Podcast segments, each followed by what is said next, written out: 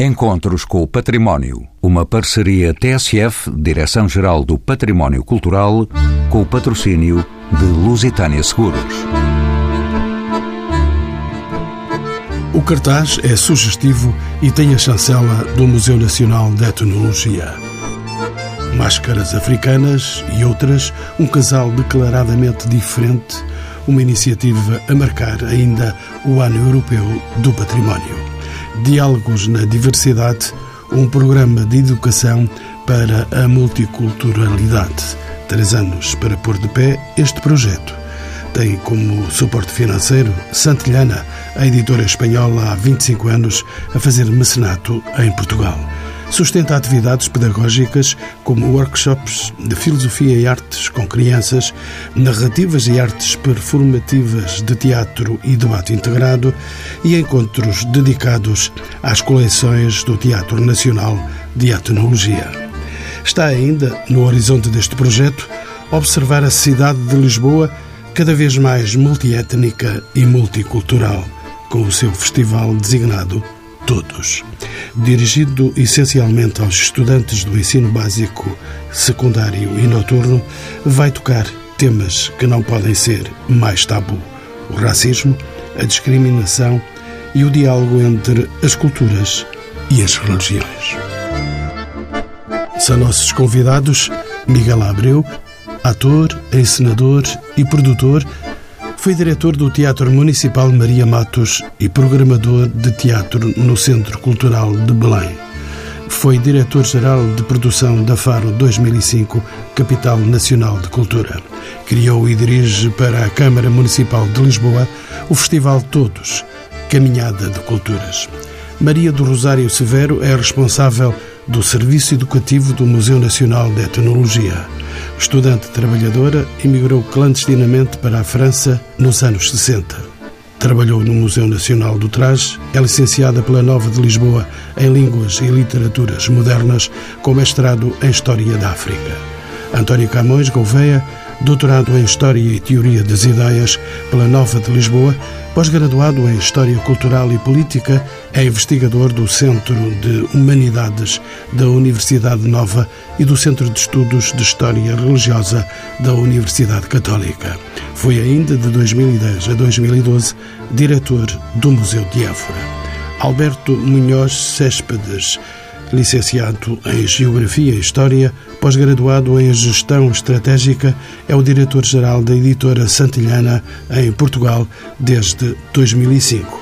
E Paulo Costa, diretor do Museu Nacional de Etnologia e do Museu de Arte Popular, dirigiu o Departamento de Património Imaterial e os serviços de inventário do Instituto Português dos Museus, a quem pergunto de que consta, afinal, este projeto Diálogos na Diversidade. Este programa é um programa muito recente que o Museu de Etnologia tem em curso até 2020 e que se destina precisamente a sensibilizar o público deste museu e, muito particularmente, o público mais jovem, o público escolar e os respectivos docentes e, e encarregados de educação, portanto, as respectivas famílias, para a, a vivência e a multiculturalidade, a vivência numa sociedade portuguesa que é uma sociedade plural na atualidade. Uh, e que, como sabemos, uh, defrontamos-nos, infelizmente, na atualidade, com problemas de convivência e muitas vezes de respeito pela diferença, e o objetivo global é sensibilizar uh, as camadas mais jovens para o respeito pela diferença, para reconhecer as potencialidades de viver com a diferença e, muito particularmente, de combater o racismo e de sensibilizar os públicos escolares para o combate ao racismo e para o respeito pelo outro. Maria do Rosário Sefero, bem-vindo aos Encontros com o Património. Concordará comigo que este, sendo um espaço multicultural por excelência, parece que é óbvio que seja o Museu Nacional de Etnologia a coordenar este projeto. É assim? E de que forma podem este espaço e as suas coleções contribuir para o conhecimento da diversidade cultural e da igual dignidade de todas as culturas. não acho que seja apenas um Museu Nacional de Tecnologia, acho que devia ser uma preocupação de todos os serviços educativos, de todos os museus, ter em conta a diversidade atual da população portuguesa. Hoje, nós portugueses somos nós afrodescendentes, nós ciganas, ciganos, nós imigrantes, nós refugiados e, e refugiadas e portanto todos devíamos ter imenso cuidado em falarmos para todos. Não se trata nem de inclusão nem de integração, trata-se pura e simplesmente de abarcar a sociedade atual neste território que é Portugal. E, portanto, claro que este museu, devido às suas coleções, é privilegiado, não é? Nós aqui podemos, em contacto direto com as coleções, falarmos praticamente com o mundo inteiro. Portanto, mediarmos com todas as práticas culturais do mundo inteiro. E é isso que tentamos fazer. Alberto Munhoz, bem-vindo também aos Encontros com o Património. A sua editora Santilhana é parceira privilegiada do Museu neste projeto. De que forma se assume esta parceria? Porque a aposta neste projeto? Eh, a editora vai ter um contributo especialmente financeiro. Nos sabemos da grande dificultad que ten algunhas institucións culturales públicas en angariar fundos para iniciativas tan interesantes como esta e dentro do ámbito da nosa responsabilidade social corporativa julgamos que, que debíamos participar. Somos unha empresa de carácter educativo para a produción de conteúdos, mas tamén sempre fomos moito preocupados pela formación integral dos alumnos, non só pela transmisión de información e julgamos que aí a editora pode ser un parceiro para completar esta equipa de traballo multidisciplinar que foi constituída para o projeto. António Camões Gouveia, bem-vindo também aos Encontros com o Património. Como sabe e como se observa por estes dias, Lisboa é cada vez mais uma cidade multiétnica e multicultural. Será que a oferta tradicional dos museus da capital atende a esta realidade ou há ainda muito por fazer neste domínio? Há ainda muito por fazer, mas uh, o muito que é fazer, ou que há para fazer neste domínio, é o muito que há para fazer nos museus portugueses. Os museus portugueses, penso que em geral não respondem à população que existe em Portugal, nem urbana, nem periurbana, nem rural, porque as suas preocupações continuam a ser problemas mais internos que externos e poucos sabem o que é mediar e, sobretudo, que hoje em dia um museu é muito mais aquilo que é o museu para fora do que são as coleções. Continuamos a ter museus centrados em coleções e essas coleções, na maior parte dos casos, são estáticas. Miguel Abreu, eh, bem-vindo aos Encontros com o Património. Um ator entre nós. A programação cultural deste projeto é complexa e multifacetada, nem podia deixar de ser. Foi difícil abordar esta temática. Pergunto como é que se introduzem na narrativa teatral temas como o racismo e a discriminação. É quase óbvio que o teatro se problematiza permanentemente com questões universais e que dizem respeito à convivência entre os homens e as mulheres em cada século e em cada época. Portanto, nós, em termos do grupo Caso Faz, já desde muitos anos trabalhamos com, com as diferenças dos outros, a vários níveis, e, portanto, a introdução destas questões da interculturalidade, mais até do que da multiculturalidade, interessam-nos desde pelo menos 2008. Somos responsáveis por um grande festival que fazemos em Lisboa, que é o Festival Todos Caminhada de Culturas, que tem como missão consciencializar uh, os lisboetas, os cidadãos em geral, para a questão da interculturalidade. E este projeto em concreto que aqui fazemos, os Fragmentos do Fim, que é o espetáculo que integra esta programação, estreou precisamente nesse festival e é um processo dinâmico que relaciona um ator de cor negra, moçambicano, Clemente Samba, com uma atriz portuguesa, a Margarida Cardial, que desenvolveram um texto compilado de vários textos sobre racismo e xenofobia e que acaba por abrir-se sobre o público num debate que é um formato muito pouco usado no teatro português, porque a peça acaba por não ter um fim, acaba por começar no fim, quando se abre ao debate com os alunos que acabam por integrar o próprio projeto teatral como parte ativa do processo. Portanto, foi um processo natural no nosso trabalho e vejo que há cada vez mais, aliás, basta olhar para aquilo que as salas de teatro neste momento oferecem, cada vez mais abertura e empenho das companhias de teatro em geral para estas questões relacionadas com o outro e os outros nas suas diferenças étnicas. Maria do Rosário Severo, sei que é a responsável, a única responsável do Serviço de Educação deste museu a nível pedagógico e educativo. Quais são as atividades previstas no âmbito deste projeto? São muito variadas para abrangerem desde o primeiro ciclo até o ensino noturno Uh, esse ensino noturno é essencialmente cursos profissionais, mas também aceitamos marcações para universitários. Mas digamos que a maioria das pessoas, dos professores que se inscreveram para participar com os seus alunos, são do ensino recorrente. Portanto, essencialmente dos CEF, que são uh, os cursos de educação e formação profissional. Portanto, lidamos com trabalhadores estudantes. Também acontece com as atividades para o ensino secundário, para o terceiro ciclo e ensino secundário, porque aí também a maioria dos alunos interessados são alunos que são desviados para cursos profissionais, portanto, cursos essencialmente de bairros sociais com problemas, os uh, denominados TAPE, e cursos profissionais, em que os alunos são maioritariamente afrodescendentes. Miguel eh, Abreu, volto a si, é ator, encenador, programador e produtor.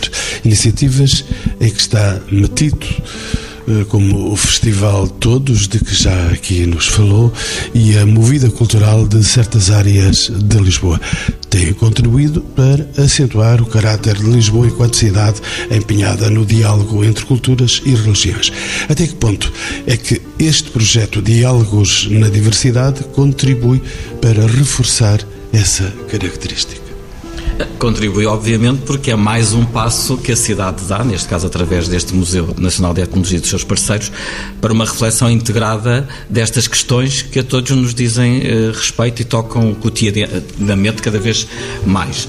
Nós trabalhamos mais do que a multiculturalidade, a questão da interculturalidade, e penso que é importante, quando as pessoas falam da multiculturalidade, começarem a interiorizar cada vez mais os conceitos da interculturalidade e da intraculturalidade. Ou seja, aquilo que o teatro faz não é dar soluções, aquilo que o teatro faz é provocar reflexões e abanar, digamos assim, as pessoas no seu cotidiano.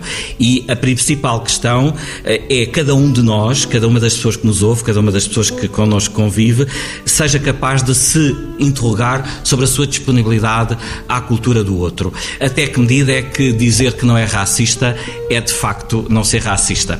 Dizer que não se é contra o estrangeiro se de facto não é contra o estrangeiro. Interrogar-se uh, intimamente sobre a sua disponibilidade para este mundo cada vez mais uh, integrado e mais global, onde, independentemente de todas as questões ideológicas, uh, se impõe refletir sobre o meu lugar individual com os outros. Isso começa por me interrogar sobre a minha disponibilidade. E depois, como é que eu sou capaz de, a partir da minha cultura, interagir com a cultura dos outros, disponibilizando-me a um conceito e a um modo de vida muito importante que assenta no princípio da convivialidade. Até que ponto é que eu estou disponível para conviver com o outro? Essa é a questão base. Eu tenho que abrir em mim espaço para conviver com o outro se eu me autoanalisar e chegar à conclusão que afinal eu não sou tão disponível ao convívio quanto às vezes eu penso que sou. Este é o primeiro uh, repto individual e que está à disposição de cada um. Eu estou realmente disponível para conviver com o outro, para ir à casa do outro, para comer a comida do outro, para brincar com os filhos do outro. Estou ou não estou? Tenho medo, tenho preconceito, não tenho interesse, estou completamente refém do meu bloco de confiança e de conforto ou sou capaz de abrir a minha porta e ir até à rua, ter com o outro, observá-lo, conviver. Este é o principal desafio do nosso trabalho através do teatro, da música, da dança, enfim, programamos várias atividades que não apenas o teatro, mas o teatro é um jogo. onde estas questões se podem colocar de uma forma muito simples e ao mesmo tempo muito eficaz. Perguntas necessariamente pertinentes do Miguel Abreu. Volto à Maria do Rosário Severo, a pedagoga de serviço. Este projeto Diálogos na Diversidade dirige-se muito concretamente ao público escolar, já nos disse, nos seus diversos graus de ensino, falou-nos dessas diversidades também no acesso ao ensino. É através dos mais jovens que esta mensagem pode chegar mais longe? De que modo? Acho que sim. As crianças e os jovens são aqueles que, neste momento, constituem os públicos mais urgentes para podermos atuar a nível das atividades, para os alertar que é bom conhecermos o outro. É bom conhecermos as, a sua história, as suas práticas, os objetos do outro, o fazer do outro e estão muito mais receptivos. Estão muito mais moldáveis, peço desculpa pelo termo, mas é isso, eles estão muito mais receptivos, estão muito mais com vontade de aprender, enquanto que os adultos já têm muita já têm muitas ideias feitas, não é? A nível de, da convivência, ao nível da convivência com o outro. E neste momento só estamos a partir do primeiro ciclo, mas queremos muito iniciar em breve também o pré-escolar, porque aí então acho que podemos ter um trabalho muito positivo junto dos mais novinhos a partir dos três anos. Maria do Rosário, deixe-me saber ainda há uma incidência bastante grande em alunos do ensino noturno.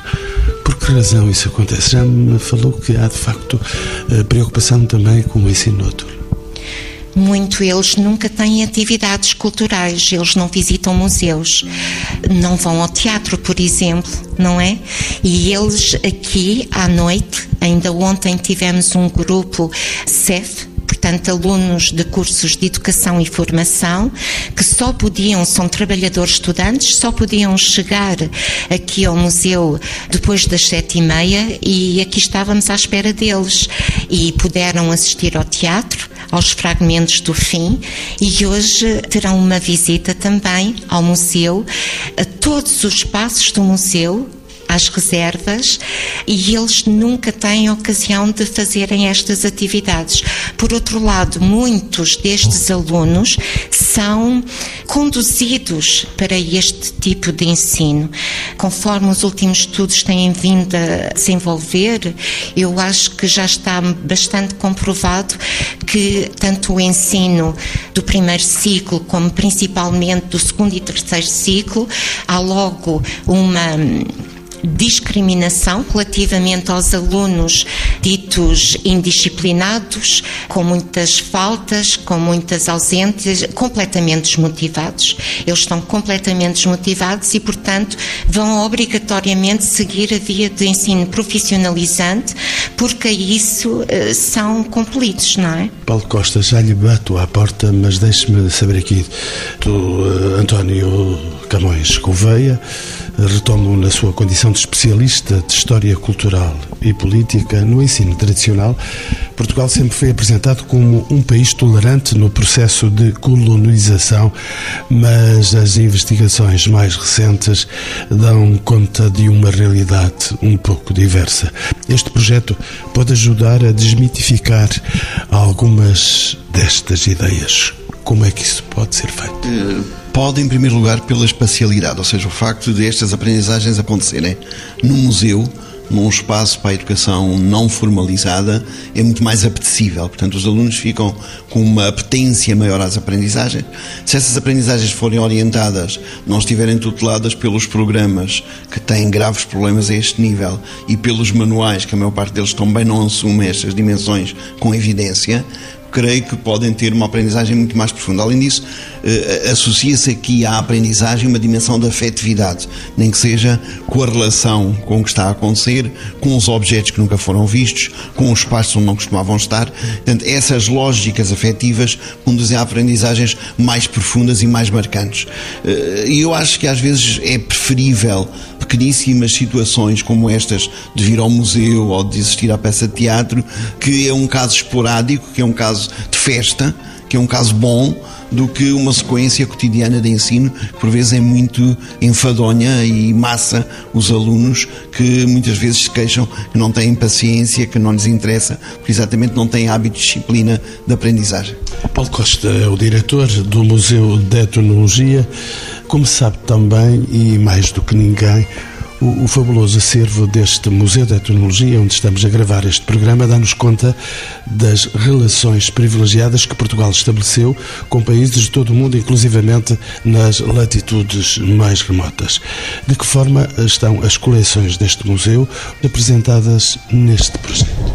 Há aqui uma relação evidente com as coleções do museu. Aliás, o museu está absolutamente empenhado na concretização deste projeto educativo por variedíssimas razões. Desde logo, dando novo fôlego ao trabalho dos serviços educativos do museu, ele inscreve-se numa linha de continuidade com o trabalho que aqui iniciou uh, o seu desenvolvimento nos serviços educativos deste museu, de que foi um dos pioneiros em termos dos museus portugueses e até com uma ascendência em relação ao célebre serviço educativo do Museu da Arte Antiga. Portanto, este trabalho em torno de dar a conhecer a diversidade cultural do museu, de promover o entendimento do outro, de promover o respeito do outro, é um princípio fundamental deste museu na sua atividade cotidiana e que logo que se estabeleceu um serviço educativo no museu em meados da década de 80 foi o alicerce fundamental deste trabalho. O segundo aspecto a destacar é que este projeto educativo, um projeto que vai de 2018 a 2020, traz de facto um novo fôlego em relação a esta tradição dos serviços educativos do Museu Nacional de Etnologia de promoção da multiculturalidade. E porquê que temos este novo fôlego? Porque tivemos aqui um projeto fantástico definido pela Rosário Severo, a nossa a responsável dos serviços educativos desde os últimos dois anos. Tivemos a sorte de ter a Santilhana, a editora Santilhana, totalmente disponível para apoiar este projeto no decurso da sua duração e é graças a este suporte financeiro, ainda por cima é tão invulgar que tenhamos conseguido o apoio mecenático, concretamente a editora Santilhana, para este projeto, quando os serviços educativos normalmente não são abrangidos pelo mecenato cultural e, concretamente, pelo mecenato dos projetos dos museus. E foi graças a este apoio e no enquadramento que foi configurado desde a sua gênese para este projeto que pudemos, para além de desenvolver o projeto com os meios internos do museu, devo dizer que uma das quatro atividades é inteiramente assegurada internamente pela Rosário Severo através das visitas às reservas, numa visita intitulada Uma Caixa Forte Fora da Caixa, que é uma metáfora para pensar o próprio museu e o edifício e, e o objetivo do museu, pudemos congregar neste projeto diversos parceiros externos. O Miguel Abreu e a Caso Faz, com a peça de teatro Fragmentos do Fim, mas também outras duas entidades.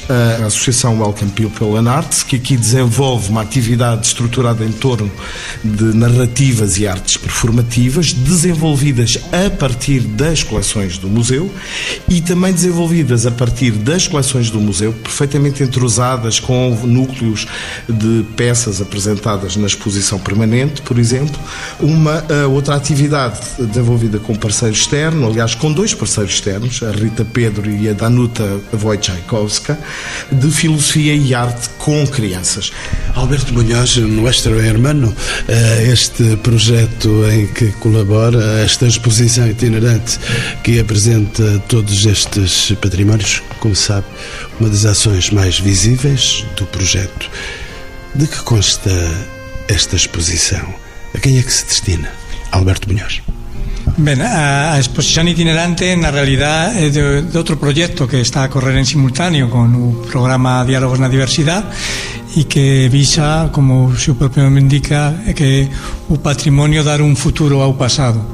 Pretendemos por a disposición das escolas un conjunto de ferramentas e recursos educativos que posan dinamizar no ámbito da escola e no ámbito tamén de toda a comunidade educativa para que posan participar non únicamente os alumnos, sino tamén profesores e encarregados de educación alargar a toda a comunidade esta idea de patrimonio que por veces especialmente para os alumnos de máis pequenos, está moito ligada a temas de unha visión moito histórica do patrimonio. E nós queremos tamén transmitir unha idea do patrimonio máis moderna, máis alargada en cuanto ás temáticas, tamén de, de transmitir a necesidade de ver o patrimonio como unha oportunidade para moitos alumnos, para os seus futuros profesionais, e eh, no caso do programa de Diálogos na Diversidade existiría aquí unha, unha conexión de temáticas pela necesidade que temos de comprender o patrimonio portugués só faz sentido cando inserido en unha visión máis universal tamén pela tradición histórica de un país como Portugal que sentido dentro do, do seu genes digamos esta iniciativa multicultural Julgamos que aquí há unha conexión de temáticas que tamén foi o que animou a editora Santillana a participar, ¿no? no sentido de unha coherencia entre proxectos que desenvolvemos con o público escolar e que no fundo constitúen un todo de tentar transmitir e tentar fornecer novos recursos ás, ás escolas. E vamos lá, nós também eh, somos património, quer sejamos portugueses ou espanhóis, uhum. com um aceno aqui para o eh, Alberto Munhoz. Miguel Abreu, um produtor cultural diversificado. Como é que este projeto pode constituir uma ponte entre as comunidades mais tradicionais e as novas gerações de migrantes, tendo em conta a longa experiência que tivemos de facto na diáspora? Enfim, relativamente a, aos jovens afrodescendentes, se podemos ir por aí, ou aos jovens que vieram retornados ou com famílias retornadas, por exemplo, das ex-colónias, que é outro subgrupo de análise interessante. Os chamados retornados? Os chamados retornados, sendo que nós trabalhamos sobretudo com os filhos dos retornados, sendo que alguns tinham 4, 5 anos e têm memórias, memórias muito especiais de cheiros, de cores, de paladares de, de África, da sua África de meninos, isso é muito interessante. Não tanto aqui neste projeto em concreto, mas num outro que fazemos na Igreja de São Roque, sobre textos de Padre António Vieira, e que se chama de Pai Açu, eu faço um gabinete de, de objetos africanos e brasileiros, mas sobretudo do Brasil, e vejo que estes jovens de 16, 17, 18 anos, por exemplo, e ao contrário do que eu imaginava, a maior parte deles, a única comida estrangeira que comeu é chinesa. O que é estranhíssimo. Eles não fazem a mínima ideia do, da quantidade de produtos de origem brasileira que se vendem hoje nas mercearias de bairro e nos supermercados, não é? Nunca tiveram grande curiosidade e continuam a não ter grande curiosidade com as comidas dos outros exceto precisamente os miúdos que tiveram pais uh, retornados e que têm alguma saudade de paladares africanos, uh, brasileiros e até goeses, curiosamente, não é? Pronto, que é uma coisa tão distante, apesar de tudo. E isso tem-me feito também pensar como o teatro e as atividades performativas uh, se não devem fechar sobre si próprias e se devem abrir em projetos onde a questão da, da gastronomia, a questão da música, a questão do olfacto facto possam, de uma maneira ou de outra, a pesquisar e a trabalhar, a ser desenvolvidos em projetos que são multidisciplinares necessariamente, mas que dão, nomeadamente no contexto dos patrimónios, das igrejas, dos castelos, dos museus, dos parques, uma experiência quase global de viagem ao passado, ao presente e ao futuro. E sempre que podemos introduzir os odores e os, e os, paladares em projetos, coisa que não temos feito até agora grandemente, senão, por exemplo, no Festival Todos, onde essa parte da gastronomia é muito forte. Mas é muito circunscrito, com certeza, porque não é um país de 10 milhões que vai a todos, apesar de, da não, palavra claro. ser global. Não, não, não. É claro que é circunscrito, mas a questão aqui é sempre ser laboratorial, não é? Portanto, aquilo que nós podemos é, a partir de experiências concretas, dar o nosso testemunho isto é um processo de, de animação sociocultural em termos de técnicas, e depois passar a outros que podem fazer o mesmo processo no contexto em que vivem. Agora, aquilo que é transversal e, e que pode ser estendido a todo o país é que todos os museus e todas as, as instituições que têm patrimónios, sejam igrejas, sejam museus, sejam parques naturais, tudo o que possam lá fazer de contexto musical, teatral, gastronómico, centrado nas culturas do mundo e que possam aproximar as pessoas, não necessariamente através de um texto, mas através de um texto e de uma refeição, ou através de uma música e de uma experiência de olfatos plantas, chás, infusões, tudo isto são memórias que ficam pelos vistos, nestes miúdos que vieram, por exemplo, retornados ao este afrodescendentes, que, sendo que os afrodescendentes não valorizam muito a sua gastronomia. Há sempre este, estando na Europa, parece que valorizam mais o hambúrguer. Já não vão à cachupa, é isso que eu ia perguntar. Pois, provavelmente não vão. Quem é que vão? Vão os europeus, com curiosidade sobre a cachupa. Ora, há que valorizar a cachupa para que os afrodescendentes tenham orgulho na sua cachupa e tenham mais benefícios a comer uma boa cachupa do que os prejuízos de comer um mau hambúrguer, seja ele de onde for.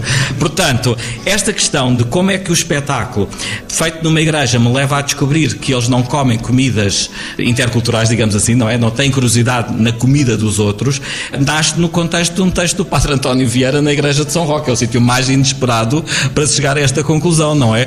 Mas a verdade é que ela é uma pista muito importante para, a partir da conjugação de um espaço. Porque, repara, a maior parte destes jovens nunca entrou no museu. Estes jovens têm visto os fragmentos do fim, nunca viram uma peça de teatro. Estes jovens e adultos, porque como estamos a trabalhar com ensino recorrente, temos aqui miúdos desde os 18 a pessoas com 40, 50 anos. Eu diria que 95% destes miúdos nunca foram uma peça de teatro, nunca viram, não estão a ir a um teatro não é? Há um edifício de teatro, mas estão a fruir uma experiência teatral num museu, um espaço onde eles também nunca vieram. Se levarem. Podem usufruir de dois, duas peças de teatro eh, produzidas pela Casa Faz neste momento. Também as cartas do Novo Mundo, que fazemos noutro contexto, também nas, nas reservas da Amazónia. Isto para dizer o quê? Que todas estas experiências são muito marcantes por estarem fora de todas as caixas.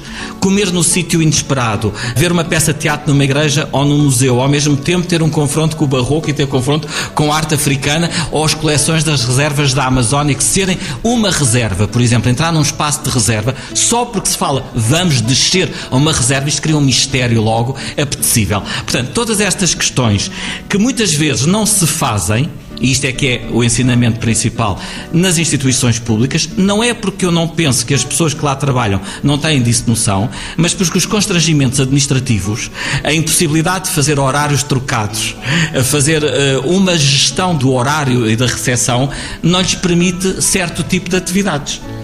Eu acho muito interessante, por exemplo, que este museu receba pessoas a ver uma peça de teatro às 19h30 e não tenham os funcionários em demanda porque têm que sair às 5 e meia para cumprir um horário ou que já não ganhem horas extraordinárias, etc. Porque muitas destas, eh, destes projetos transversais não acontecem mais em espaços museológicos por uma dificuldade de gestão administrativa e porque o mundo do teatro e o mundo da música e o mundo do património museológico não se conhecem realmente muito bem, nem fazem de raiz projetos pensados nesta multidisciplinaridade. Maria do Rosário Severo, estou a vê-la, a observá-la como muito interessada a dizer todos os acentos a este discurso produzido por este fabuloso ator Miguel Abreu que está connosco. Isso significa um apoio incondicional a este projeto? Incondicional. Eu conheci já o Miguel, conheci-o há muitos anos, mas quando cheguei a este museu fiquei fascinada com o trabalho que ele estava a desenvolver nas reservas da Amazónia. Estas cartas do Novo Mundo são incríveis, dão pano para mangas. Portanto, o espetáculo está baseado na carta de Perfaz de Caminha, mas depois dá lugar todo o teatro, toda a representação do Pedro Oliveira, do ator Pedro Oliveira, é absolutamente excepcional. Faz-nos rir, faz-nos pensar, faz-nos chorar. Enfim, eu não me canso de ver a peça e é verdadeiramente fantástica. E depois, logo a seguir, há um grande momento de reflexão em que antes de começarmos a ver as nossas reservas, a conhecê-las um pouco, existe um verdadeiro momento de reflexão sobre esta narrativa que permanece hoje em dia cerca da denominada época dos descobrimentos. Há que desconstruir uma série de dados históricos que temos que reformular, que não podem continuar mais a serem ensinados da mesma forma. E isso tudo é possível. Daí ter sido perfeitamente lógico que nós tivéssemos escolhido o Miguel para fazer os fragmentos do fim. Ninguém melhor do que ele, a, a Faz, podia fazer uma coisa destas, não é? Estamos completamente dentro do espírito. É necessário estar muito sensível a estas questões para podermos trabalhá-las com o público. E com muita pena minha, estamos já a caminho do fim do programa António Camões Gouveia. Apesar de ter havido maior abertura e cosmopolitismo nos últimos anos, os museus portugueses são cada vez mais acusados de serem fechados e pouco inclusivos. estou a dizer isto mais baixinho para ninguém ouvir. Essa realidade mantém-se nos nossos dias. O projeto, agora iniciado, poderá contribuir, de facto, para desenvolver as relações entre museus e as comunidades? Não, pode, evidentemente, e pode, sobretudo, se esta atitude que o Miguel Canho falou de laboratório for depois ponderada em cada um dos casos, porque as situações são muito diferentes, os casos são muito diferentes, e pode, sobretudo, ao longo da manhã, ouvimos aqui uma série de vezes uma palavra que eu raramente utilizo, que é o outro porque acho que ficou muito cansada na antropologia dos últimos anos e prefiro não usar, porque ao falarmos do outro estamos a fazer distinção e prefiro falar de totalidades. E, por exemplo, é interessantíssimo que atividades como estas, ainda bocadinho o Miguel falava, as pessoas não gostam de provar a cachupa. Está bem, mas quem é que já provou chanfana de trás dos montes? O problema é que aqui está... É um problema de Coimbra. Ou de Coimbra. O problema é que aqui, ou da minha terra, ou do Alto Alentejo. o problema é que aqui se traz é um problema de, de entender, e isto aconteceu muito durante o período do século XV e XVI, em que os portugueses foram por aqui e para além, e falavam do coqueiro, do plátano, da, da banana, e de repente começaram a perceber que nunca tinham falado do castanheiro nem da oliveira. Portanto, estas lógicas que nós estamos a construir implica que os museus percebam que a relação com a própria comunidade, apesar de ter sintonias como estas que estamos aqui a falar hoje, é com a própria comunidade. Os próprios ditos portugueses incluídos não estão participantes nos museus. E realmente os museus não se preocupam com isso. Portanto, há aqui distâncias e eu penso que um projeto como este dá conta para se ver estas duas dimensões que estão em falta. Tomo conta de que a partir de agora poderíamos iniciar outra vez o programa, mas fica para uma outra etapa.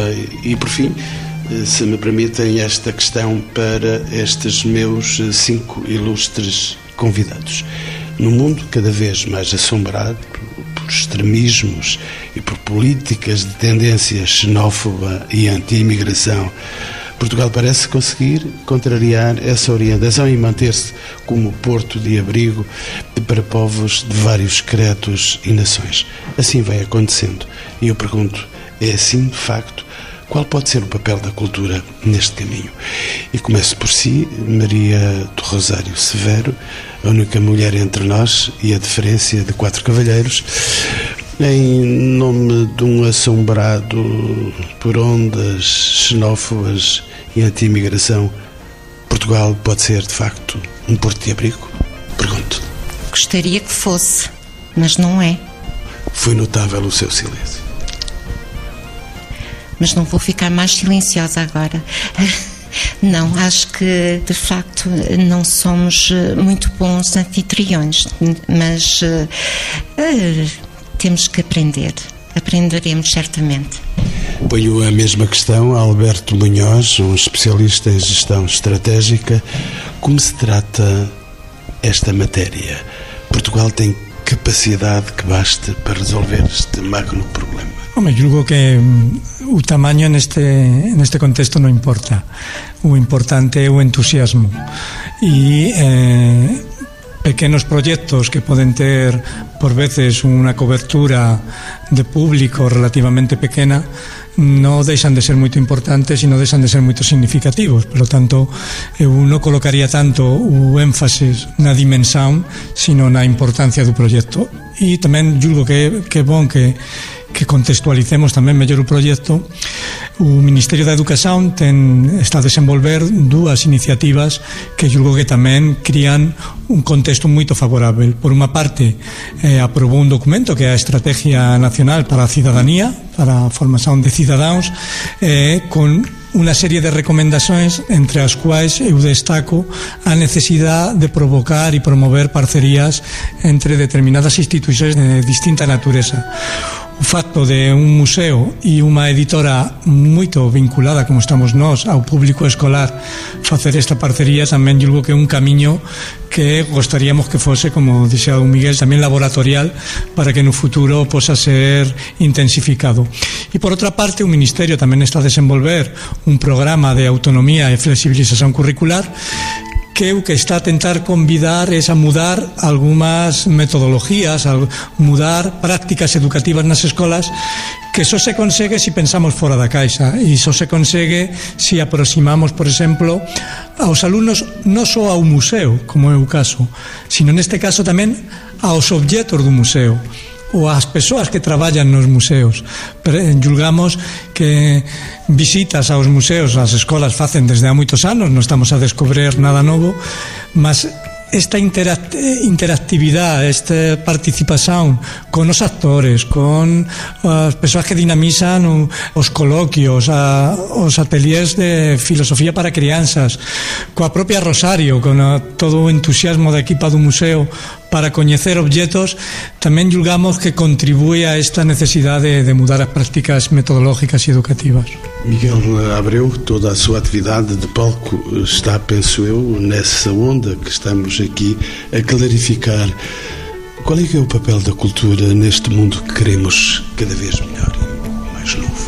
Para mim, muito simplesmente, é, é o de relacionar pessoas. O papel da cultura é pôr pessoas em, em conexão, relacioná-las umas com as outras, pô-las a refletir sobre assuntos que de outra forma não, provavelmente não refletiriam e desenvolver massa crítica através daquilo que lhes propomos. E se isso contribui para uma cultura humanista e se os princípios começarem por aí e, e os desafios forem por aí, a cultura permite ao homem e a todos os homens ganharem mais consciência do seu papel na sociedade, serem mais ativos mais provocatórios, criarem tensões, porque as tensões não são coisas más, antes pelo contrário, não terem medo de falar, não terem vergonha de opinar e aprenderem a respeitar uh, os outros, uh, aqui como vizinhos, não é? Como pessoas, como outros cidadãos e, e portanto, é, é, relacionar. Eu vejo a cultura sempre como uma plataforma de relacionamento interessado em aproximar pessoas que, através dos projetos culturais, sejam eles de que natureza forem, se podem reconhecer e conhecer que, de outra forma, provavelmente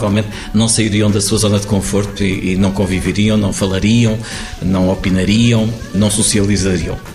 António Camões Gouveia, especialista em História e Teoria das Ideias, como é que olha este cenário que estamos aqui a descrever? Podemos ultrapassar estas barreiras que se levantam? Claro que podemos. Eu não sou tão. não tenho tanta dúvida quanto a Rosário. Eu acho que o problema é um problema de atitude e não um problema de diferença. Ou seja, acho que tem que se recuperar formas de fazer. E essas formas de fazer implicam uma determinada racionalidade e uma determinada gestão da criação. Tendo essas lógicas, eu penso que nós conseguimos. Paulo Costa, diretor deste Museu de Etnologia, como contempla estas estratégias, seremos nós capazes de rumar contra a maré? Tenho esperança que sim e gosto sempre de acreditar que podemos sempre melhorar. E, portanto, é também esse um dos sentidos fundamentais deste projeto. Também ele próprio com um caráter muito laboratorial, com os parceiros que nós escolhemos, com a sorte que temos de termos uh, um mecenas dedicado a fazer andar este projeto e, portanto, o nosso reconhecido obrigado à editora Santilhana e ao seu diretor aqui presente, Alberto Munhoz, tomáramos nós que conseguíssemos continuar a desenvolver eh, este projeto no futuro, dar-lhe eventualmente novo fôlego para poder atingir novos públicos e potenciar aquilo que é fundamental na missão deste museu desde o primeiro momento em que foi esboçada a sua criação, no início dos anos 60, que é colocar todas as culturas em plano de igualdade e valorizar esta diversidade da humanidade. No fundo, é esta a razão de ser dos museus de etnologia, muito concretamente de todos os documentos que conduziram ao nascimento deste museu, a todos os esforços que na, na, sua história de 50 anos tem orientado este museu e é também o contributo deste projeto educativo. Encontros com o Património, uma parceria TSF, Direção-Geral do Património Cultural, com o patrocínio de Lusitânia Seguros.